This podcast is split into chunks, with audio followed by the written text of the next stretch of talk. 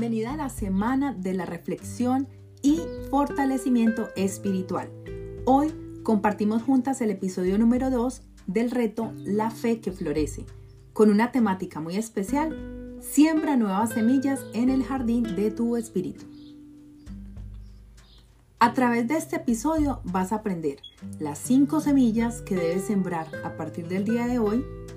Además, de conocer mi historia y el paso a paso de mi crecimiento espiritual. Así que mujer, guarda esta información en tu corazón y siembra nuevas semillas para que tu vida no sea la misma. Una de las claves más importantes para aprender en la vida es saber cómo funciona el área espiritual, porque a través de ella no solamente te vuelves más sensible a la palabra de Dios, sino que empiezas a experimentar unos ojos y unos oídos espirituales y me refiero a que tu perspectiva de vida cambia. ¿Te ha pasado que en algún momento has conocido personas que habían tenido mal carácter, que habían sido inseguras, indecisas, egoístas, mal habladas, dependientes o con dichos como yo soy así y así muero? Pero que van cambiando poco a poco cuando tienen una cercanía con Dios. ¿Ya tienes a alguien en mente? Déjame contarte que esa persona algún día tomó no solo la decisión, sino la determinación de conocer y caminar con Dios. Sembró nuevas semillas en su espíritu diariamente y cuando esas semillas florecieron, su vida cambió. Y te pongo ese ejemplo específicamente para que pienses el día de hoy que tú también tienes acceso a ese gozo y a ese cambio de vida. Y hoy tienes la oportunidad de encender o de hacer florecer tu espíritu. A partir de este punto quiero, de una manera muy breve, contarte mi historia. En el año 2008 o antes del año 2008, yo era una persona completamente diferente. Era una mujer con mucho ego por mi éxito profesional, pues a mi corta edad no solo tenía reconocimientos laborales y profesionales, sino un salario envidiable e inigualable para mi edad y experiencia laboral. Yo tenía una vida muy activa a nivel académica, laboral, social. Me gustaba mucho compartir con demasiadas amigas y tenía un espíritu muy marchito. Lo peor era que yo no lo sabía. Mis decisiones lo reflejaban. Era muy llevada por lo que dijera mi corazón. Hacía todo lo que él dijera. Así que vivía en una montaña rusa de emociones. Y cuando pienso en eso el día de hoy, yo digo, wow, qué errada yo estaba. Porque cuando leí en la Biblia, en Jeremías 17:9, encontré que decía, engañoso es el corazón más que todas las cosas y perverso. ¿Quién lo conocerá? Y así vivía yo, de una manera muy indisciplinada en cuanto a mis emociones. Era poco persistente, era a veces vulgar a la hora de hablar con mis amigas, me gustaba tomar un poco más de la cuenta en ocasiones y con el tiempo descubrí que me encantaba mi reconocimiento profesional porque eso era lo que llenaba mi tanque de emoción. Tomé muchas decisiones apresuradas en cuanto al amor. De hecho, regalé mi corazón por falta de amor propio. Y sin saberlo, tenía ese tanque emocional tan vacío que erradamente pretendía que una persona lo llenara. Y esa persona no era Dios. Así que afectó mi vida, al punto de que yo quedé con dos maletas en la calle en medio de una nevada y con un corazón muy herido. Fue entonces cuando me tocó empezar desde cero y comprender que mi espíritu me estaba pidiendo a gritos un cambio, porque mi alma ya estaba saturada.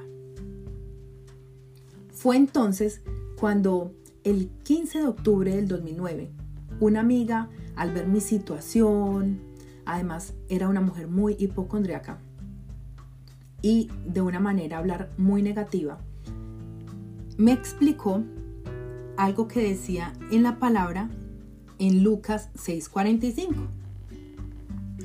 De la abundancia del corazón habla la boca. Y ella me explicó ese término, pero también me compartió de Cristo, explicándome lo que decía Romanos 10, 9. Si confiesas con tu boca al Señor Jesús y crees en tu corazón que Dios se levantó entre los muertos, serás salvo. Me dijo Luisa, Él cambiará tu vida. Y la verdad, mujeres, es que yo estaba tan herida, tan afectada, desconfiada, era tan insegura y mi espíritu lo tenía tan marchito que lo que ella me dijo lo vi como mi esperanza al final del túnel. Entonces mi amiga me dijo, repite conmigo esta oración. Señor Jesucristo, hoy te necesito. Yo reconozco que soy pecadora y que mi vida no anda bien. Hoy te pido que entres en mi corazón para que lo escudriñes y hagas de mí la mujer que tú quieres que yo sea. A partir de hoy te reconozco como mi Señor y mi Salvador. Amén. Repetí la oración con mucha fe y a partir de ese, ese día me prometí cambiar mis hábitos y sentí que mi vida realmente empezó a cambiar. En 2 Corintios 5:17 dice, de modo que si alguno está en Cristo, nueva criatura es. Las cosas viejas pasaron, y aquí todas son hechas nuevas. No sé lo que estás viviendo en este momento, no sé cómo está tu corazón, pero lo, lo que único que sí sé es que tu espíritu tiene una necesidad de estar encendido, o más bien de florecer.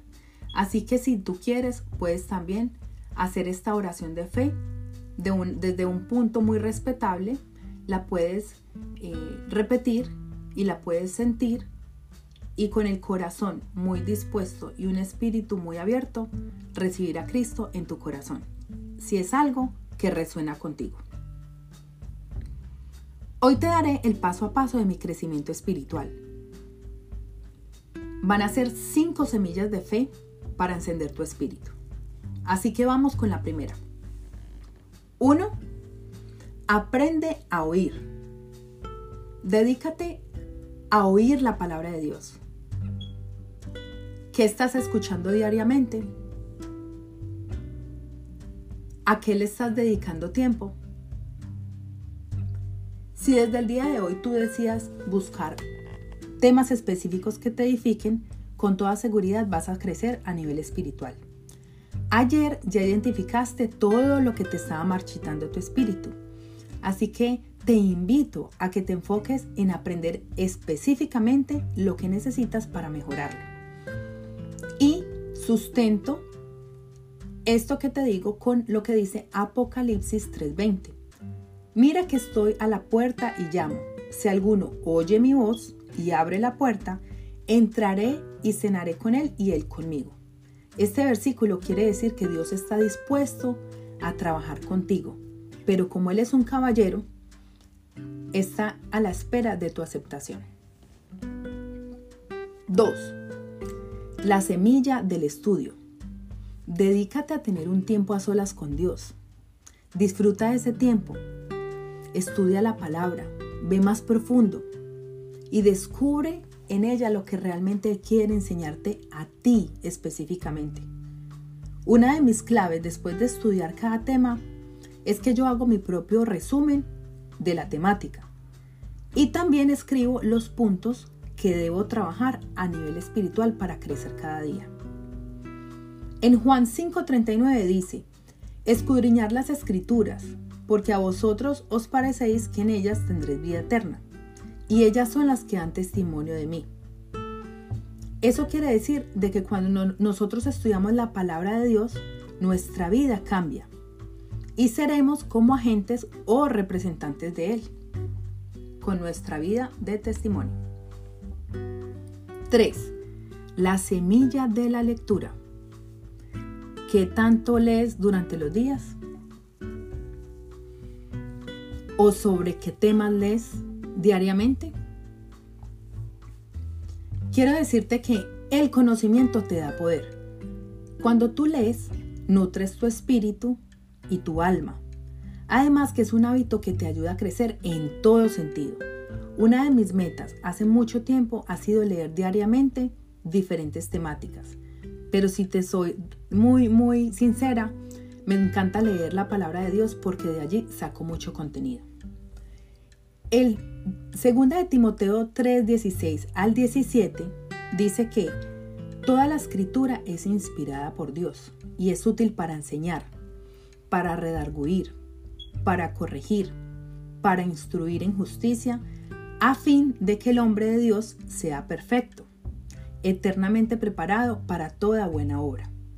Eso quiere decir que cuando nosotros aprendemos de esa palabra de Dios, nos preparamos para cualquier batalla, específicamente para decidir mejor y poner acción a nuestras ideas con sabiduría. Algo muy diferente a solamente tomar tu decisión y acción con tu inteligencia. Semilla número 4. Memorizar. ¿Te atacan pensamientos negativos durante el día? Memorizar la palabra de Dios te empodera y te fortalece tu fe, porque cuando llegan situaciones fuertes, entonces tú cambias tu visión, o sea, empiezas a ver lo que Dios quiere para ti y no ves lo que la situación actual te está mostrando. Y eso te da fe y te da esperanza. A mí me encanta reemplazar mis pensamientos negativos por lo que dice Filipenses 4.8. Y me lo repito constantemente. Por lo demás, hermanos, todo lo que es verdadero, todo lo honesto, todo lo justo, todo lo puro, todo lo amable, todo lo que es de buen nombre, si hay virtud alguna, si algo digno de alabanza, en eso pensar. Y todo lo que aprendiste, lo que recibiste, lo que oíste, lo que viste en mí, eso haced. El Dios de paz estará con vosotros. Eso quiere decir que cuando algo me llega negativo o me llega un chisme o un pensamiento o algo negativo que me quiera afectar mi espíritu, simplemente lo reemplazo por lo que he aprendido y actúo de manera coherente a mi vida espiritual. Todo lo que he aprendido de la palabra de Dios nos trae sabiduría. Semilla número 5. Meditar. Empieza a meditar en todo lo que aprendes tu día a día, pero no solamente a meditarlo, sino a practicarlo, para que puedas ver un cambio en tu vida. Dios te dará una mejor comprensión de lo que Él espera de ti y lo que quiere de ti. Así que Meditar nos servirá como una guía para poder conectarnos más con Dios.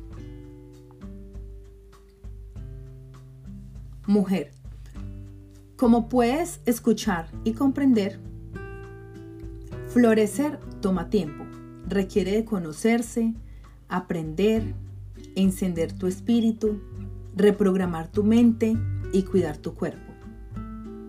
Pero es un proceso valioso que impactará tu vida para convertirte en esa mujer de fe y en una influencer en tu hogar.